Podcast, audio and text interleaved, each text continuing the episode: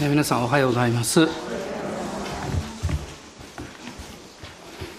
まあ、教会にあの行き始めて、まあ、どういうことが大事なんですか？ということをあの初期の頃に聞いたんですね、まあ、初期の頃より今の方がちょっと数が増えてるかもわからないんですけどこうざっと言うとですねまず礼拝を大事にするんですよ。って聖書を読みなさい祈りなさい、えー、主に捧げなさい、えー、奉仕しなさい。えー、教会の皆さんの交わりなさい伝道しなさいというのはこういうまあ7つぐらいこうずっとこうあるんですね。でまあもちろんこれ立法じゃありませんからあの私喜んでやることなんですけど私この7つの中でですね一つだけども苦手なのがあるんです。何だと思いますか？祈ることなんです。もうクリスチャンになって長いんですけどねいまだにねもう祈る、まあ、祈ることが嫌でも何でもないんですけどどうもこの時間を守って祈るっていうのが苦手なんですよ。で、えー、実はあの先週昨日ですよね。昨日の土曜日はあの毎月1回、えー、上野美川姉妹を中心にあの朝6時から、えー、蒼天の祈り会を21でやってるんですね。でなんと昨日が7年目に入ったんです。早いですね。ね8年目ごめん。レギュラーが言ってます。8年目7年終わったんですよ。完全数終わって。8年目に入るんです。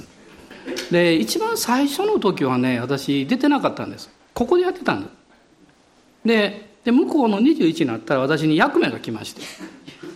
戸を開けるという役目。で私だからもう行かなきゃいけないから言ってるわけじゃないんですけどもうおかげでですねそれ以来まあ一回だけ寝坊して忘れたことがある。まあでもあのなんとかずっとこれ ておかげで、えー、祈る訓練をずっと受けてきておりましてまあ非常にあの感謝してるんですね。で、まあ、私たちはあのイエス様に従っていく中でやっぱりこう少しだけですけど自分をパウロが言ってるように打ち叩かなきゃいけないっていうこともやっぱあると思いますね。まあ、その一つが多分鳥なしの祈りとかそういう領域ではないかなと思うんですね。あのこういうあの面白い話があるんですけどある一人のあの素敵な牧師さんがいらっしゃいまして、えー、この方はあの御言葉を教えるのがとても上手でですね教会もすごく大きくなったそうです。で特にその教えの中で素晴らしいのは祈りについての教えだったんです。でその教会はあの、まあ、大きいですから、えー、バスの送迎があるんですね。でその送迎をしている運転手さんがまあ、ある時天国に帰られました。でそれからしばらくしてですねその牧師先生も天国に行ったんです。で彼は天国に行って、えーまあ、見つかりと一緒に歩いてたんでしょうかね。あの目の前に素敵な大きなお家があってですねあこれはきっと私のためだと思ってたそうですけど見つかりが「い違います。隣です」って言われたそうです。で隣行きましたら別にみすぼらしくはないんですけど、まあ、それと比べるととても小さな綺麗な可愛い家があったそうです。でここがあなたのうちですよって言われたそうですね。でその先生は見つかりに聞いたそうです。あの隣のでっかいお家は誰なんですか？いやあなた知ってる人ですよ。あなたの教会のバスの運転手をしていた人です。で彼は「えー、どうしてですか?」と見つかり言ったそうです。あなたは祈りについてまた他のことについてよく教えたでしょ？ってでも大事なのは教えることだけじゃないですよ。実践することです。あなたは祈ることを教えたけどあのバスの運転手は毎回バスを運転するごとに乗った人が祈らなきゃいけないようにした。どういうことでしょうかね。つまり彼は祈りの実践をさせたというわけですね。まあこういうもう楽しい話があるんですけどあの今日は祈りについて話をしますで私が長年こう持っていた一つの疑問みたいなものがありまして、まあ、それはイエス様は神の御子でいらっしゃるのでのにですね多く祈られたんですね。で特にあのルカによる福音書を見ますとイエス様が祈られた特に10ぐらいの大きな出来事について書かれています。で今日はそれをプリントアウトしてきました。それ全部私見ませんのでね皆さんまたゆっくり見ていただきたいんです。で私の疑問はですね神の御子でいらっしゃったイエス様がなぜ祈らなきゃいけなかったんだろう？ということだったんです。皆さんどう思います？イエス様はもちろん人間になられたけど神の御子なんだから祈らなくたってもうね大丈夫でしょうと思うんですけど。いいえとんでもないですね。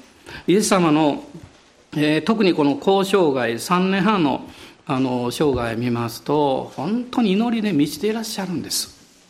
である時もう多分交渉外のかなり後半になっていたと思うんですけどあの弟子たちを連れてイスラエルのこの北方ですね、えー、あのガイラヤ湖があってもっと北にフレ湖っていうのがありまして今はもうそこはあの埋め埋め立てられてるそうなんですけどそれからずっと北に登っていくとヘルモン山というですね高い山があるんですねその麓にあのピリポ・カイザリアという町があるわけです。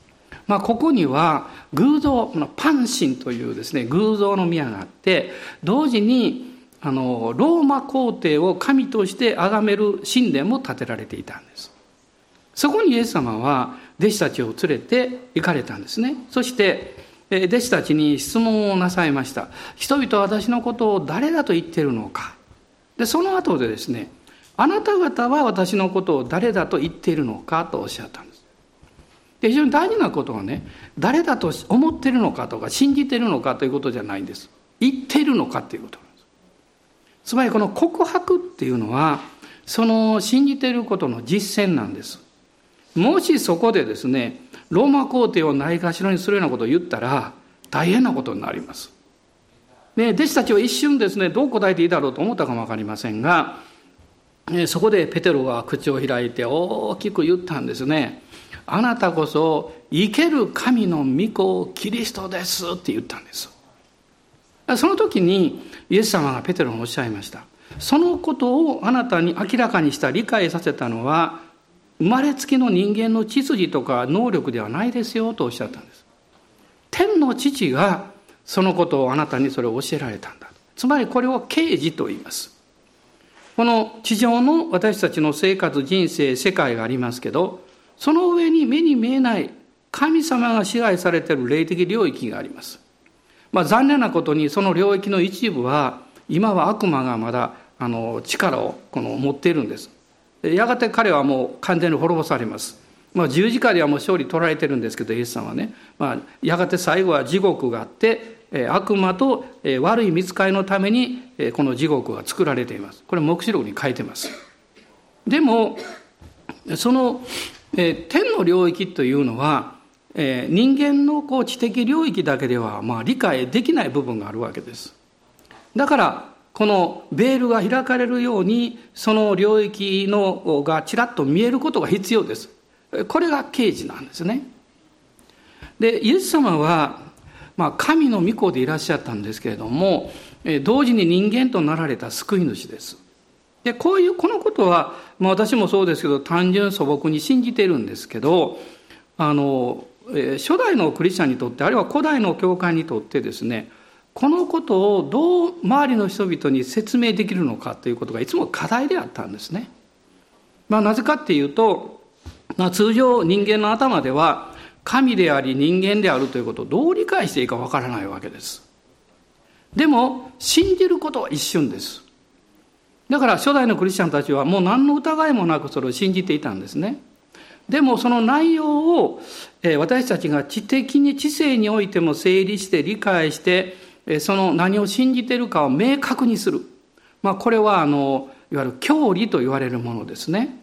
で、そのこのこの教理が自分たちの信仰の土台になるというもの。いわゆるこれを教理のこの聖典と呼びます。聖というのは正しい点と書きます。もう一つ日本語では清い点というのがあります。聖典というのはね。でこの正しい点と書くこの、えーと、聖典というのは、まあ、いわゆる一般に言う、えー、明確な宗教としてはキリスト教はそうです。聖書は聖典ですね。それからイスラム教もそうです。コーランが聖典です。仏教は聖典がありません。清い点はあるけどこのこれがこれなんですということは定まってはいません、まあ、多くの宗教はそういう状態なんですけどこのあの聖典におけるこの教えというものをやはり整理することはまあ非常に重要なわけですがこのイエス様に関してこれはキリスト論というんです。これから5分間だけちょっと難しい話します。眠くなったら寝てください。またその後また分かりやすく話しますからでこのキリスト論というのはですね事実はもう長い長い時間かけていわゆるこう、えー、私たちが理解ある程度ですよ整理できるようになったんですねつまり霊的なもの命というのは、えー、私の知性ではもう全部100%理解することは不可能なんですよ。ね、である程度はできる。でもある程度できることも内容によって時間をかけてこう協議しなきゃいけないということがたくさんあるわけです。でイエス・キリストは何者なのかという点においてもそういうことだったんですね。で実は今私たちが単純に信じているこのイエス様について、え、ですねこれがまあ教理として明確にされていくのに約700年かかってます700年ですよ。まあ、その中にあの大きな、えーまあ、教会会議っていうのは5つあるんですね5回持たれてますでまずこの第1回目はですね あのニカヤ会議と言われるんですけど325年に、イエス・キリスト、まあ、キリストは神である。決して預言者とか人間じゃない。神であるということが明確にされました、まあ、そしてその次にえー、まあ、コンスタンティノスポリス会議っていうのは381年にあったんですが、この時にキリストは全く人である。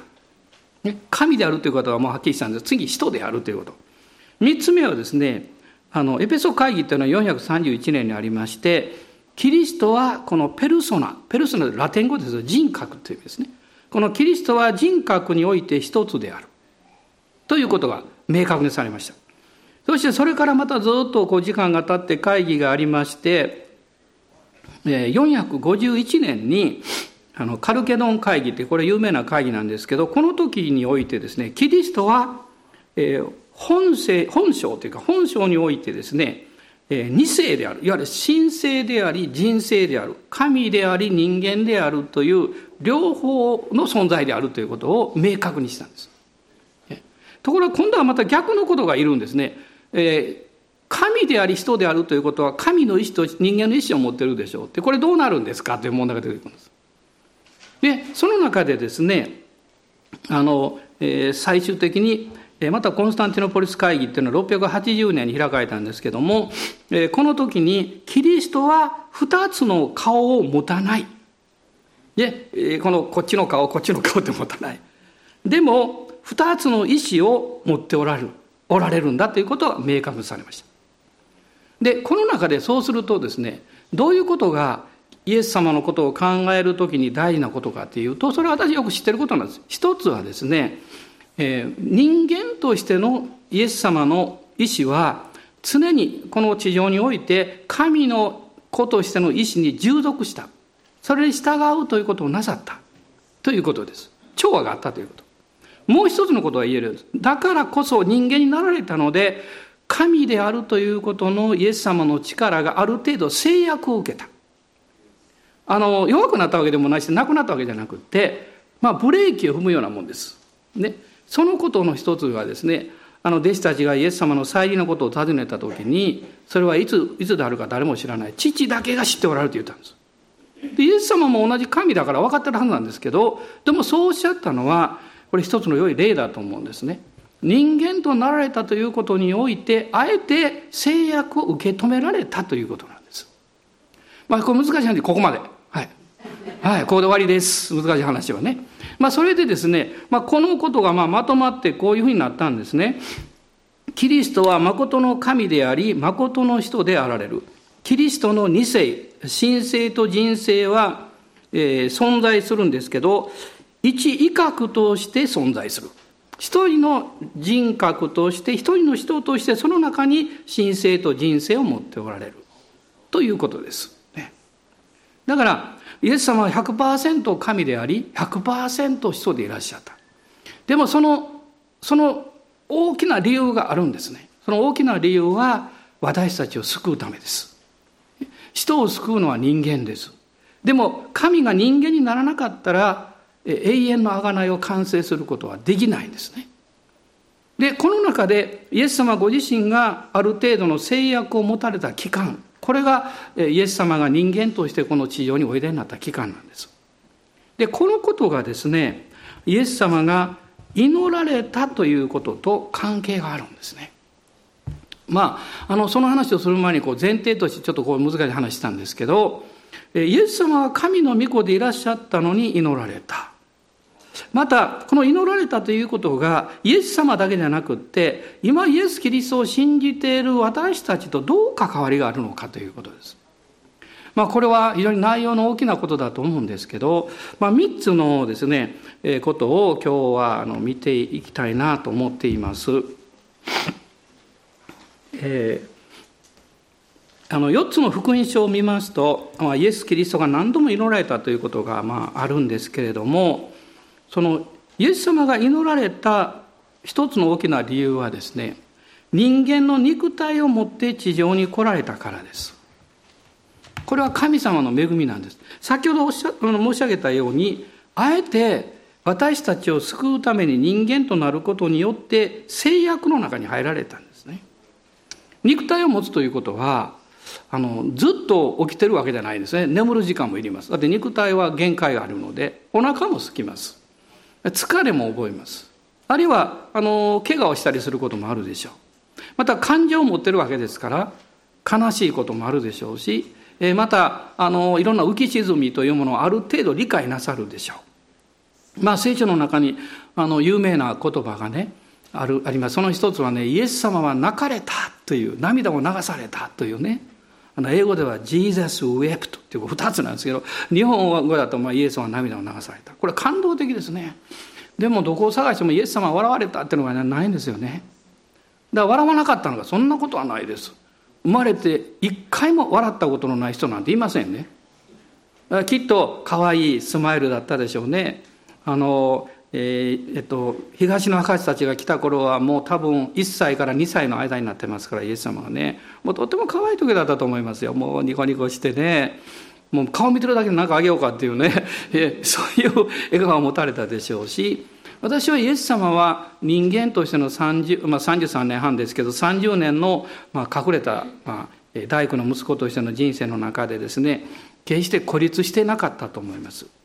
友達がたくさんいたはずだと思います。でも友達との関係の中で、えー、大事なことの一つの要素はやっぱりあの明るく生きるということでしょまあもちろん明るくなきゃいけないわけじゃないんですけど、まあその中で友達と冗談言ったり笑ったりすることもあるでしょうから、まあ、イエス様は人間の持つそういうものを喜怒哀楽を全部経験なさったんですね。でもイエス様は交渉外でこのはっきりおっしゃいました。私は上から来たものです。私はこの世のものではありません。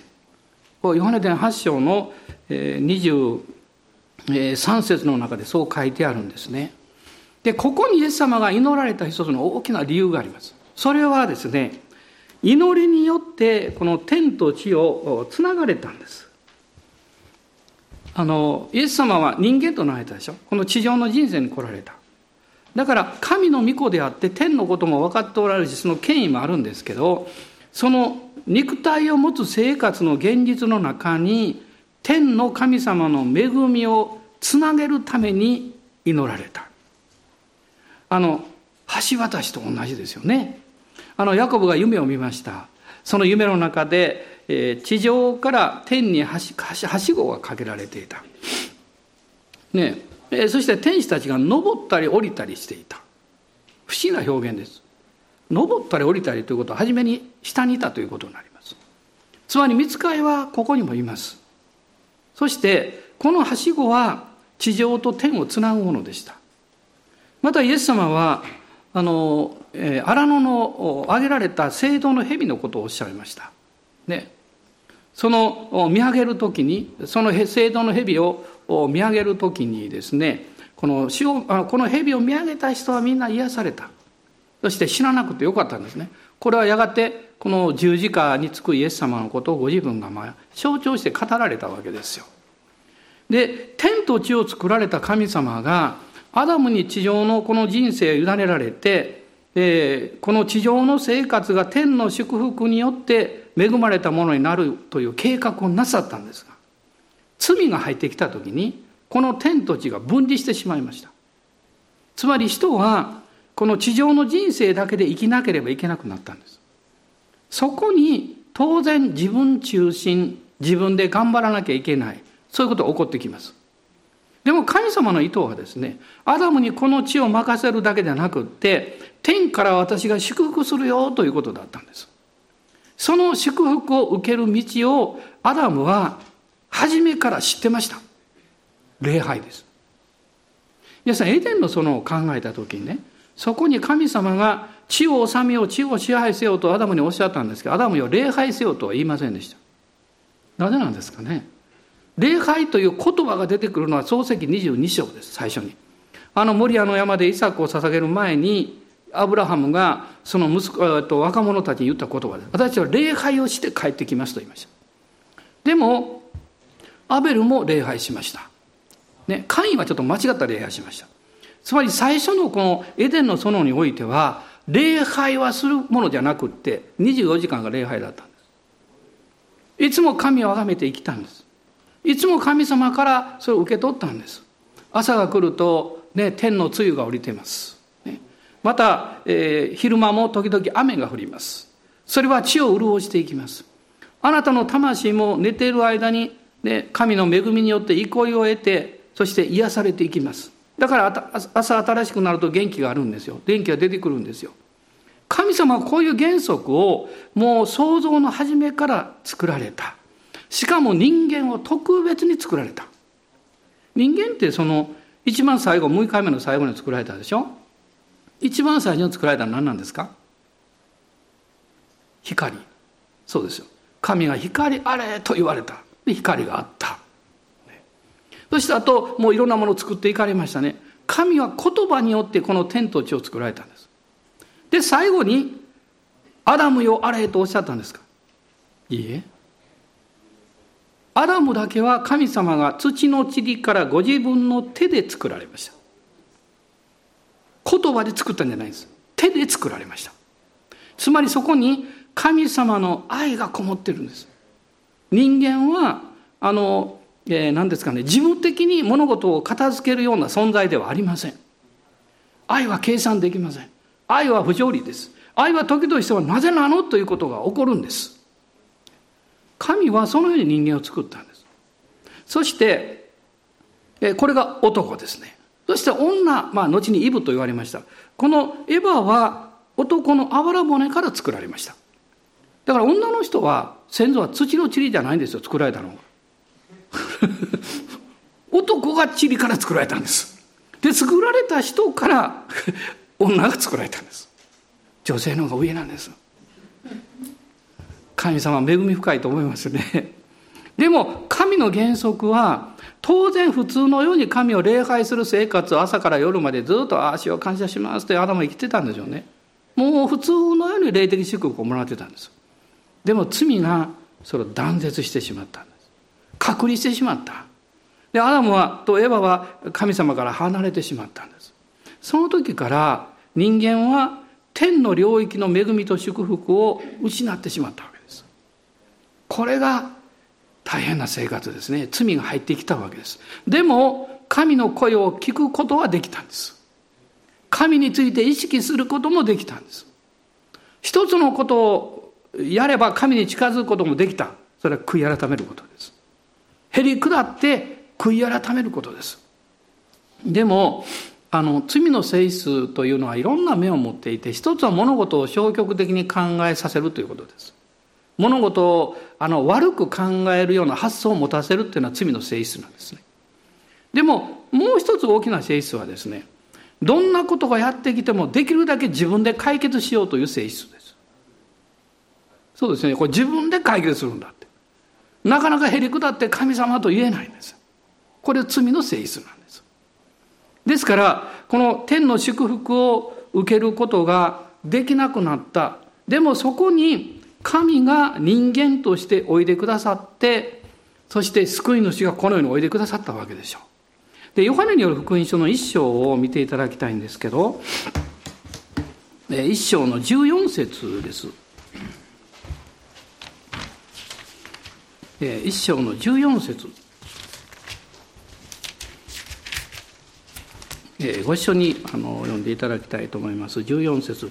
言葉は人となって私たちの間に住まわれた。私たちはこの方の栄光を見た。父の身元から来られた。一人子としての栄光である。この方は恵みと誠に満ちておられた。これイエス様が受肉なさった。人間として来られたことを指しているんですけどここに言葉このイエス・キリストご自身のことを指していますは人となって私たちの間に住まわれたと書かれていますこの住まわれたっていうのは天幕を張ったという意味です。まあ、後にイスラエルのために、えー、モーセを通して神様が幕屋を作るようにおっしゃいました。そして25章、出エジプト記の25章の最初を見ますとですね、この幕屋を作る目的の第一は、私がその中に住むためだとおっしゃいました。つまりここにもですね、神は罪によって分裂してしまった天と地、その橋渡しとなって、この地上の中に住もうと願われたんです。それはなぜなんですか？この地上にいる私たちを祝福するためです。私たちをあがなって救うためです。私の人生が地上の人生の中の、まあ、あの閉塞感の中で希望を失って喜びを失って平安を失って生きるそういう人生から私たちを変えるためです。これは神の計画だったんですね。ですから、イエス様が肉体という幕屋を持ってこの地上においでになったということはすっごいことなんです。この旧約の幕屋が実現したことを表しています。そしてイエス様の十字架の贖いの最中にイエス様が大声で叫ばれましたね。ねそしてその後で、この実際その時にエルサレムにあった神殿のえー、聖女と聖女の垂れ幕が上から下まで真っ二つに裂けたとこう書かれています。その時にダビデがもう千年も前に予言したですね、詩篇の、えーと、16編にありますけど、命の道が開通したんです。その隔ての幕がある間は人間は犠牲を捧げて、動物の犠牲を捧げて神を礼拝しなきゃいけなかった。それがなくなったんです。でも、この隔ての幕は今私たちの生活の心の中に残っています。それは霊の領域と知性の領域です。霊の領域と魂の領域です。ここにはいつもベールがあります。あなたがイエス様を信じると、精霊様がその霊の中に住んでくださいます。そしてその霊の領域からあなたの霊と共にあなたの魂に語りかけてくれます。つまりこれが御言葉が霊の中に入ってあなたの魂にもう一度語りかけられるというそういうプロセスを表しています。ね、ところがですね私の問題というのはこの霊の領域から語りかけられてくる神の御言葉をどうしても習慣的に私の知性で理解しようとすることなんです。まあ、さっき申し上げたようにねただ単純にイエス様を信じ信じているというその信仰のあのイエス様は救い主ですというその内容を知的に理解しようとしてなな700年かけましたもちろんそれでも分かってませんよ分かってないんだけどある程度だけ説明できるようになりましただから霊的なものをあなたの知的な領域で理解しようとすることはある程度可能なんですけどものすごい時間かかりますでも霊の領域から御言葉が精霊によってあなたの霊を通してあなたの魂に語りかけられる時目的は理解することじゃありません。信じることです。信じることです。信じた時に理解が深められます。理解が早められます、ね、私はよく言いますけど救われるまでらっきょうを食べたことがありませんでした。らっきょう。あの形もあんまり好きじゃなかったんですけど、あの、でもね、あの匂いが苦手だった。だから食べたことがないのに、私の家では食卓に絶対らっきょうは出ませんでした。かつては出てたんですけど、子供の頃から私が嫌がるもんだから母は出さなくなりました。私のイメージの中で、二つの思いがいつも交錯してました。あれはもう匂いがあんまり好きじゃないし、あの形もあんまり好きじゃないし、食べた時のあのなんか音もものすごいしてるしあれもあんま好きじゃないとかいろいろこう理由を言ってですね食べない理由をいろいろ言ってたんです。でももう一つですねなぜ食べの食べないのかって考えた時に私には意味がわからない。食べたことがないだけなんです。ひょっとして食べたら自分が思ってるようではないかもしれない。という思いはずっとあったんです。ところがね長年食べないとねプライドが食べることを許さないんです。ね、私以前に言ったでしょ？たい焼きいつも2つ買うってね。一つは食べるため一つはプライドのため。一つ買うなんて大の男がこんなかっこ悪いことできみたいなものがあってですね。2つ買ってる。この間も買ったんです。ねまああのそういうことですね。でも食べた時にその自分のイメージがもうぶっ壊れてしまったんです。イエス様を信じた時にあ私は食べようと決心しました。自分がこだわってるそういう自分が愚かだと思ったからです。その時にあ美味しいじゃんと思いました。ね。そしてその中身を私は体験したわけです。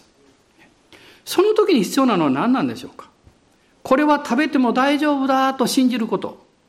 そして食べるというステップを踏み出す勇気です。勇気ですね。かつてチャップリンが言ったそうですね。人生っていうのは私は生活できるある程度のお金とそしてまあいい環境とですね少しの勇気がいると言ったそうです。そうだと思います。少しの勇気は自分の思いの中で人生とはこんなものだと言って諦めたり私の人生はもうどうしようもないというふうに決めつけてしまったりそこから出ることができるんです。もし部屋の中にいて窓も扉も全部閉めて電気も消したら真っ暗でしょう。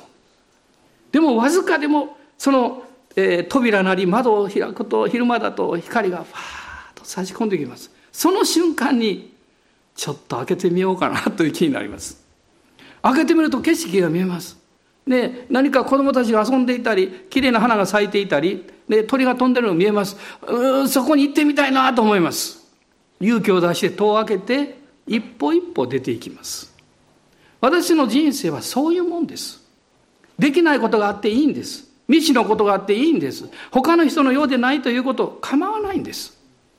でも神様はあなたの地上のこの人生に天の祝福を与えたいといつも思ってるんです。でも自動的に受けることはできないんです。それはこの物理的に人間としてのこの存在的に壁を持ってるからです。霊的な領域との間に。その壁をイエス様が十字架によって貫通させてくださったんです。チャンネルを作ってくださったんです。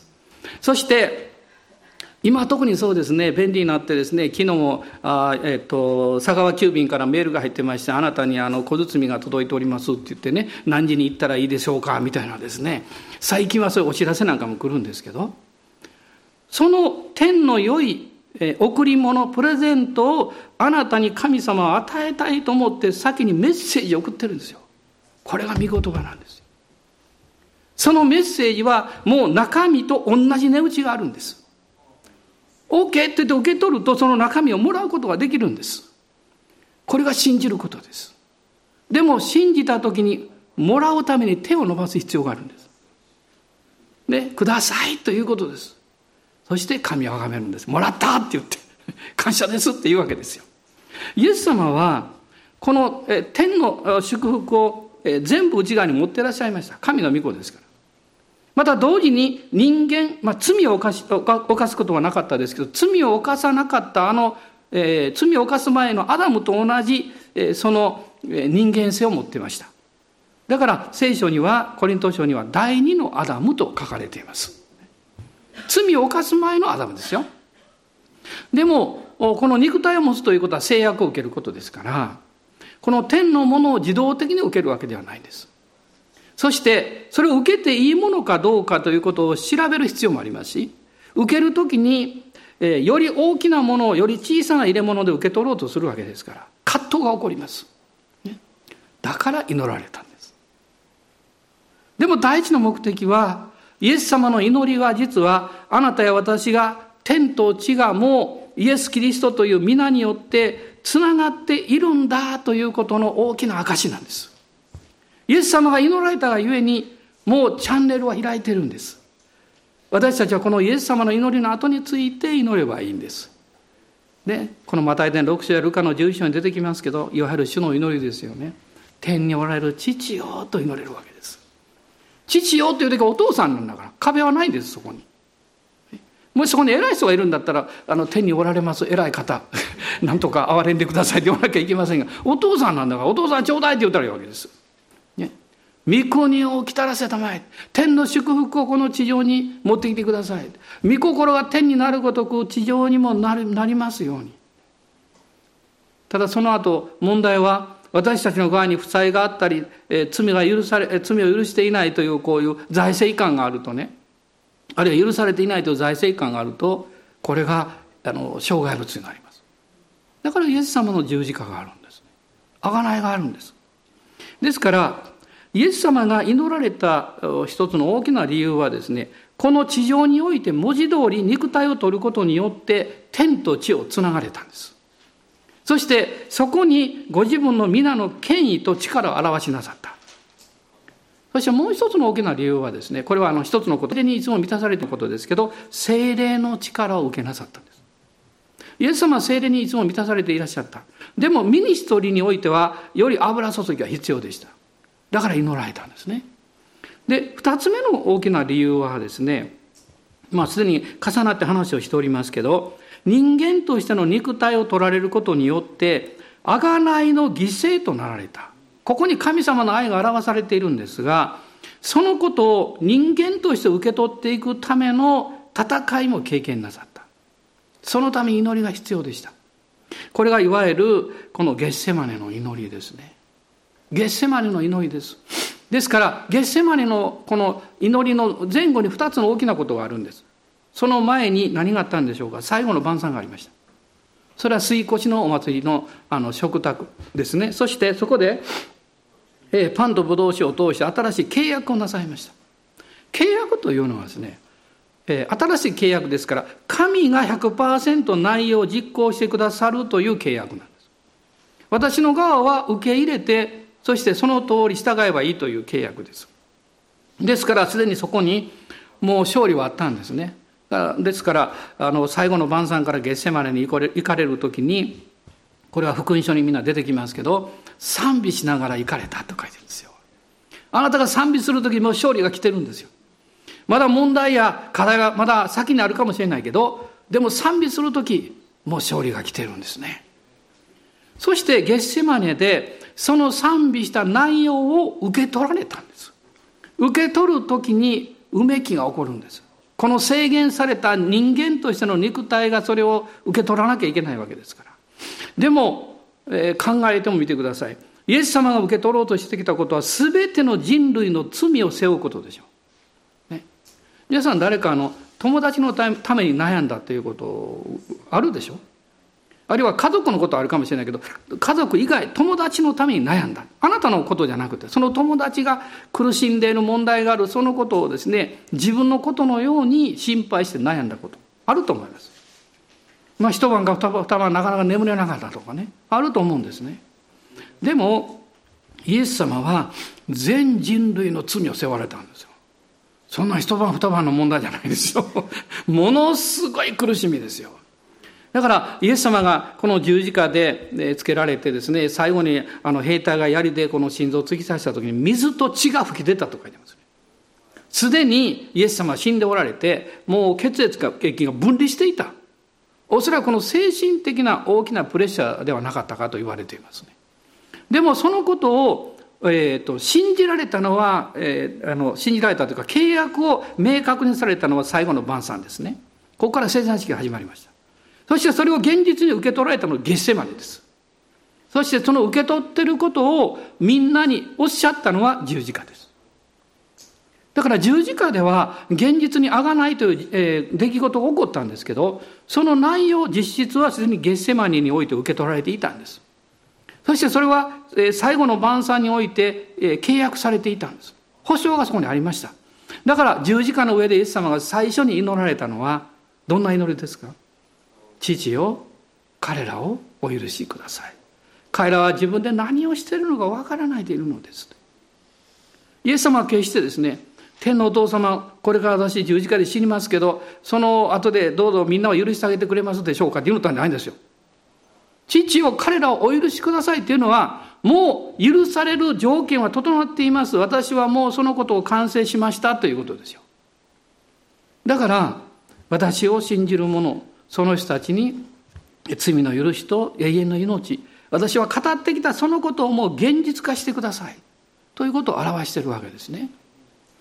えそしてイエス様がですねあのこのこの生涯を見るときに非常にこう興味深いことの一つはね見つかいが現れたっていうことなんです。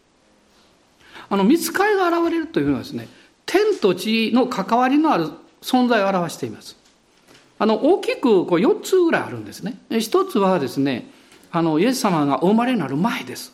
マリアさんがまず見つかりが現れてそして降誕のメッセージを受け取ったんですよね。そしてあのその次に有名なのが荒野の誘惑です。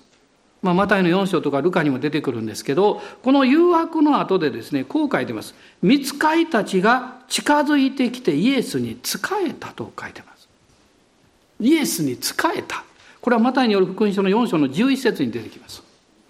でも私はこう思うんです。仕えたんですけどイエス様は見つかいたちにあなた方は私の許可なくして力を表したらダメだよといつも制限をかけておられたと。思いますそうでないと、イエス様が窮地に立たされるようなことがあったら、見つかりがですね、相手をやっつけてしまうことなんか簡単なことですよ。でも見つかりは使えていたんですね。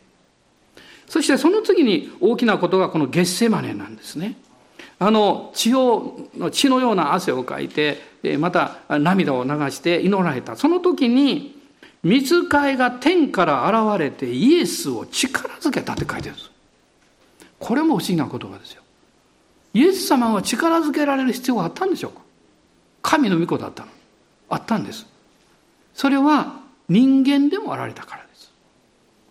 人間としてこの大きな贖いの完成という、えー、このもうすでに契約はなされていますけどその内容を受け取るその中でですねイエス様はこの弱い肉体肉体は弱いですからその弱い肉体の中でその務めを完全に受け取れるように力づけられることが必要だったんです。私はこのことはねお互いの中にも必要だと思うんです、まあ、皆さんはまあおそらくおそらくじゃないんですね。牧師のために祈ってくださってると思います。思います。信じます。はい。信じています。現実にそうです。あの本当にあ今祈ってくださってるなと感じることあるんです。あの特に自分がどうしようかと思ったりちょっと危機的なことがある時にそう思うんですね。であのお互いにもですからその祈り合うんですけど一つ大事なことは、えー、祈っていつも支え合っていくということですねそして不必要な言葉はあんまり出しすぎてはいけない。あの人間的なこの何かこう多すぎる言葉というのは霊的なものを損ないます。だからもちろん言葉も大事なんですよ。でもあなたのために祈っていますよ。ってね。あるいはあの元気出してね。って短い言葉であってもその言葉の何倍も祈りの方に回してください。そして相手に祈ってるよということを別に知ってもらう必要ないです。そうでしょ？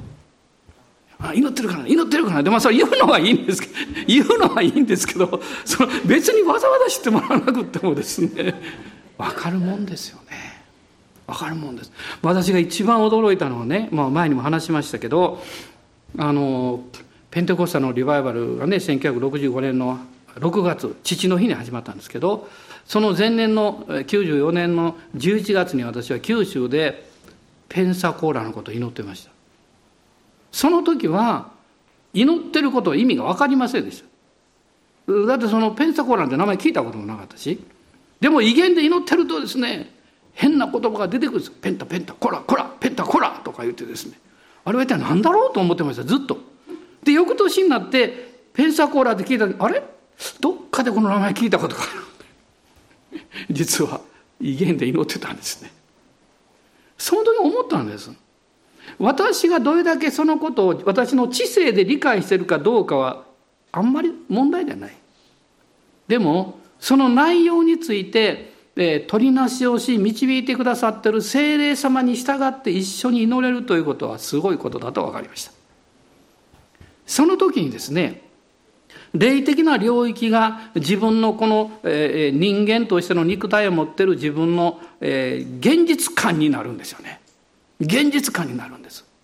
だからイエス様はこのゲッセマネでもう本当にこう戦いなさって祈られた。それはイエス様がそれを嫌っていたわけでも、えー、それを受け取れなかったわけでもないんです。一番大事なことはですね何かっていうとそれほどあなたや私の罪が許されるということは大きなことだったんだということなんです。ね、それを表す表すためにイエス様のこの祈りの苦しみが表現されてるんですよ。例えばあの復活の時そうでしょ女たちが言ったら見つかりたちがもう現れていてもう墓の石が取り除けられてたでしょうね。でもイエス様が復活するには墓の石なんかあってもなくても関係ないですよ。スーッと抜けられますから。そうでしょでも墓の石がそのままだったら復活してもうイエス様の遺体がそこにないということは誰もわからないですよ。だから墓の石はイエス様のためじゃなくて私たちが信じるためなんです。あのイエス様のゲッセマネのあの苦しみ、そして血の涙、それはあなたや私の罪がどれほど許される時に大変なんだったのかということを明かしてるんですよ。だから許されたことを私は軽く考えちゃいけない。そうでしょ私もそうですけど私たちは自分の罪がどれほど重くどんなにひどいものであるかということをほんのわずかしか知ってません。だってみんな分かったらもう私は倒れて気絶するでしょ。生きていくのが嫌になるでしょ。もう絶望に落ちると思いますよ。だからほんのわずかしか分かってないんです。でもイエス様は全部理解しておられるんです。ということは、あなたのすべての罪を許してくださったんです。あなたのすべての責めを許してくださったんです。あなたのすべての負うべき負債や悲しみや、そして苦しみを全部受け取ってくださったんです。なぜ信じないんですか？なぜそういうふうに受け取ろうとしないんですか？あなたが理解し分かって感情的に納得できる範囲でしか十字架を信じないクリスチャンがたくさんいるんです。私は残念だと思います。でも、聖霊様が開かれた時に、私もまだ分かっていないほど、私が持っている罪のこの重さや大きさだけではなくって、自分の深い悲しみや痛み、イエス様は全部理解して、ゲッセマネで埋めてくださったんですよ。ね。だから見つかりが力づけたんです。イエス様ってね。見つかりが力づけたのはちょうどね支えるようなもんですよね。であの私ね子供の頃ね子供でも中学生になった頃からね、えー、えっと、年末は母屋によく行ったんです、ね、母屋に行ってね必ずみんなが集まって餅つきするんです。たくさんつくんですわ、まあ、家族たくさんおるからね。で私中学生の頃からねそのこのもち米をあれなんですか孵化してなんかつけるようにするでしょ。でそれをあの薄にこう持っていくでしょ。ここでこうポンと入れるんですけどそれをやりたかったんです。ね力があるって見せたかったんでしょうねきっとね。僕やるからとか言ってね。そしてそれをやってね。そしてあのちょっと使いせてもらったりしたんです。ところがこうやってるうちにだんだんこのしびれてきてね。分かりますよね。重いのずっと持ってたらね。で最後にあるおじさんの家のものをこう持っていく時途中で落としちゃったんです。ひっくり返したの。いやと思いました。もうショックでね。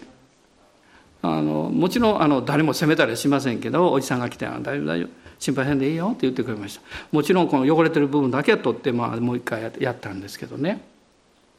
でもその時にねもし誰かが私が力が必要だということに気づいて支えてくれたらきっと運べたでしょうね。あなたの人生にもそういう時がいるんじゃないですか。つまりそれが私が問題はちょっと支えてって言わなかったことです。落としそうだって言わなかったことなんです。あなたは祈ってほしいって言いますか？他の人に。ね、分かってほしいって言うんじゃなくって、私が支えていくんだから、私のために祈ってほしい。分かってもらおうとするのは時としてはね、自分の負うべき責任を逃れて誰かに任せようとすることなんです。それやっちゃいけないです。人はそれぞれ自分の負うべき荷を持ってるんです。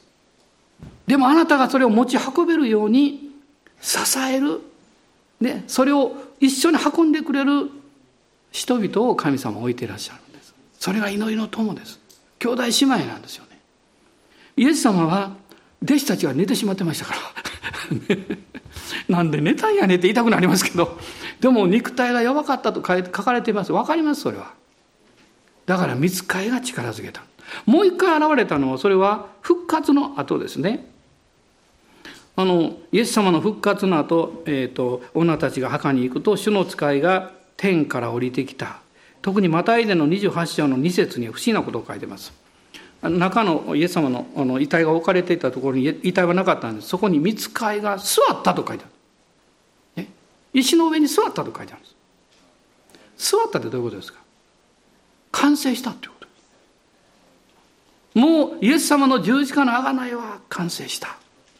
見つかりは力づけたんです、ゲッセマネで。でも今はもう完成した。で、女たちに言ったんです。これを伝えよう。何を伝えるんですか？あなたを救うために来られた救い主の十字架の贖いは完成した。それを伝えなさい。もうあなたは、あなたの罪の荷を自分で運ぶ必要はないですよ。あなたの人生の荷を自分だけで運ぶ必要はないですよ。主が一緒に運んでくださる。主が一緒に重に負ってくださる。それを表れた、えー、三つ目の大きな理由はですね、地上に父の、父なる神様の御心が表されるためだと思います。つまりそこに神様のご真実と力が表されるためです。ですから、このヘブル書の5章の7節から見るとですね、イエス様は涙と叫びを持ってそして信仰の従順というものを完成されたということがここに書かれています。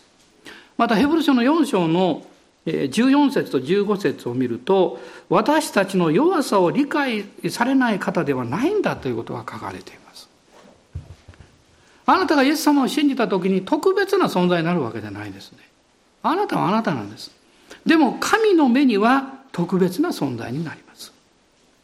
そして感謝なことにその恵みを受ければ受けるほどあなたを通して他の人の目にもあなたは素敵な存在になります。素敵な存在ですね。イエス様が罪人の友となられただけじゃなくて罪人もイエス様の友となれたように今までだったらあなたに何かそばに来なかったような方が「なんかどうしたんや?」とか言って声をかけてくれたり「大丈夫か?」と心配してくれたりそういう良い関係が生まれていくでしょうね。主は私たちにとって本当にこの恵み深い方です。今、精霊があなた私のうちに内住なさって、アバ父と呼ぶようにしてくださった。そしてイエス様が天のその恵みをこの地上に大きく受け取るんだよということを、えまず実践してくださって、そしてその祈りが今私たち精霊によって引き継がれているんです。だからあなたの課題はですね、この天において与えられている神の霊的祝福と神の御国の修行というものをどれだけあなたの人生の中で具体化するかです。そのための信仰があります。少し勇気があります。それが何であるか、何を受け取るべきであるかということを少し知る必要があります。ですから私は主を礼拝して御言を学びます。でも、それを具体化するということです。ねで今日はあの最後に、ええーと、支援の16編、まあ、懐かしい ところというかそこを開きたいんですけど詩篇の16編のこの御言葉を通して私たちはこの富田林に開拓に導かれました。16編の特に5節と6節です。5節と6節ですね。主は私への割り当て分、また杯、あなたは私の受ける分を固く保たれます。割り当ての地は定まりました。私の好むところに、実に素晴らしい私への譲りの地です。えー、面白い、面白い、いい表現ですね、ここにね。あなたは私の受ける分を固く保っておられるんだって。あなたの人生の受ける分を神様はちゃんと保っておられるんだけど、あなたはそれをもらう必要があります。受け取る必要があります。そしてこの6節には私の好むところと書いてます。神様はあなたに嫌がらせなさいませんよ。意地悪ではありませんよ。意地悪な人はこの地上で十分です。神様はオープンですね。いつも寛容です。もう豊かです。もうあの、もう溢れてる方ですよね。だからこの6節には、実に素晴らしい。いい表現ですね。皆さん大人の方言ってください。実に素晴らしい。いや、まだ感情こもってないですね。あの、もう一回言ってください。実に素晴らしいって。なぜかっていうと、私への譲りの地です。それをもらいますからってね。神はあなたがその修行を受け取るために二つのことをなさいます。一つあなたを守ってくださることです。そしてもう一つは信仰を増し加えてくださることです。私の母が洗礼を受けてしばらくしてからのことでした。私が家に行くとニコニコしてました。私に言うんです「あの眞子ちゃんねすごいあ眞子ちゃんって笑うんで私眞子ちゃんって。あの眞子ちゃんねあのすごい夢見たって僕に言うんですね。で初めてその時分かったんですけどあの知り合いの方がですね私の母にある宗教を勧めてたんです。でその宗教は真っ黒の蛇をなんかこう 拝むようなそういう宗教なんです。で母はもちろんこのもうそう受け取らなかったんですけどでもしつこく言われたんです。で私にこう言うんです。あのね夢の中でね、えー、東の方って言ったと思うんだけど東の方からね蛇が飛んでくるんだってバーッと空自分の家に向かって。ところが家の真ん前になるとボーンと落ちるって言うんです。また飛んでくるけどボーンと落ちるって言うんです。何回もあるって言うんです。嬉しそうな顔してねあれ何かねって僕に言うんです。もちろん分かってたと思いますけど主が守ってくださってたんですよね。何を守ってたんですか？私誤解しますね。その宗教を信じないように守ってくれたんですか？そんな程度の低いことじゃないです。それはあなたがすりゃいいんです別に。神様しなくても。そうじゃなくて神様が準備された祝福を受けるためにちゃんとあなたの人生の入れ物を整えるんですよということを守ってくれてたんです。よ。まあ、さっきもタバコの話がありましたけどね。どんなこともそうです。そのことから解放されたり、えー、なんていうか、えー、楽になることはすごいことなんですけどそれは目的ではないんです。プロセスです。目的はそこに神の祝福がドーッとやってくることです。ね空っぽの入れ物持たないで入れてくださいっても入っとったら入れてくれないでしょ誰も。だから空っぽにするんです。主は守ってくださるんです。敵が不必要なもの不必要な思いをあなたの心にいっぱいにしないように。ガラクタやゴミによってあなたの心がいっぱいにならないように。守ってくださるんですイエス様の知識を仰ぎ見て主に感謝を捧げたいです。どうぞお立ち上がりください。主を礼拝しましょう。まあ私はもう典型的に祈りの苦手な牧師なんですけど一番苦手な質問は「先生毎日何時間祈ってますか?」って言われたらかかってきてですね。まあでも感謝です。皆さん助けられて。ね。まあイブニングプレイヤーウェーブに私は出てませんけど時々はあのあれ YouTube で見てます。一緒に祈ってます。ね。あのアフタヌーンサあのプレイヤーウェブも出てませんけど 祈りの覚えてます。でも他の出させていただいて最近は祈りのネットワークに入れさせていただいて 祈ってます。ちょっと自信がついてきました。でもそのこと以前にもう首都のまあ、24時間って言うとちょっと言い過ぎかも分かりませんけど本当に交わりがありますね。いつも主の恵みを受け取る用意ができています。アーメン。感謝します。今一緒に主をあがめましょう。ハレルヤ。アーメン。ハレルヤ。感謝します。神様あなたの敵をもう敵だとは思ってません。あなたの問題を障害物だと思ってません。もう私はすでに解決した。私はすでに勝利を取ったとおっしゃいます。今あなたに主がおっしゃることは大きく心を開けそして両手を広げて私の恵みを受け取りなさい。受け取りなさい。アーメン。感謝します。ですから受け取りたいと思います。今日も受け取りたいと思います。主の皆あがめます。アーメン。アレルヤ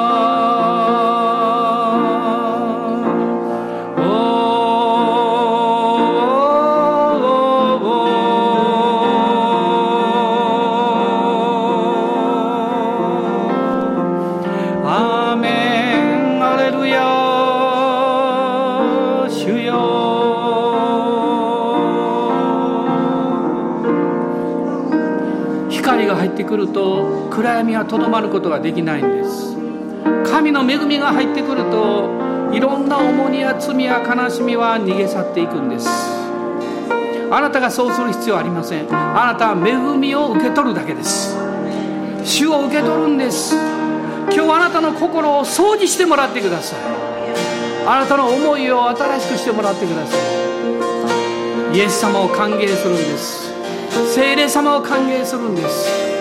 そしてもう全く永遠に罪が許されたものですから神を崇めるんです。大胆に命の道の中に入っていくんです。アーメン。ハレルヤ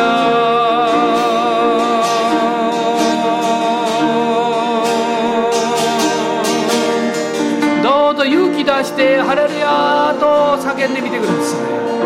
アーメン。そこにメロディーをつけてください。もっと素晴らしいです。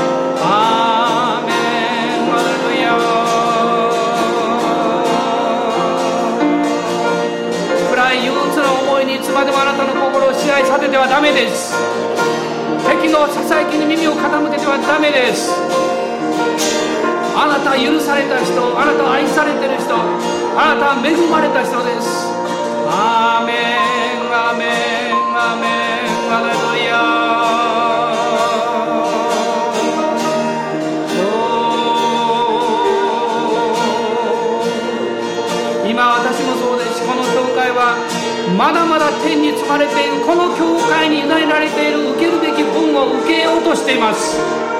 皆さん信仰を持って一緒に受け取りましょう。大胆に受け取っていきましょう。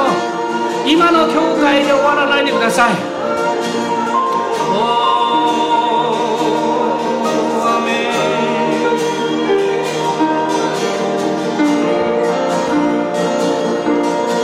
私たち大きくなろうとしてるんじゃありません私たちは健康になりたいんです。多くの何かこのコミュニティや周りの世界に対しても何か助けができる存在になりたいんです。愛があふれる教会になりたいんです。ですから私たちはチャレンジするんです。神が備えられたものをもっと受け取りたいんです。誇るためじゃありません。へりくだるためです。主の恵みにもう全てを投げ出して主をあがめたいんですアーメンハレルヤ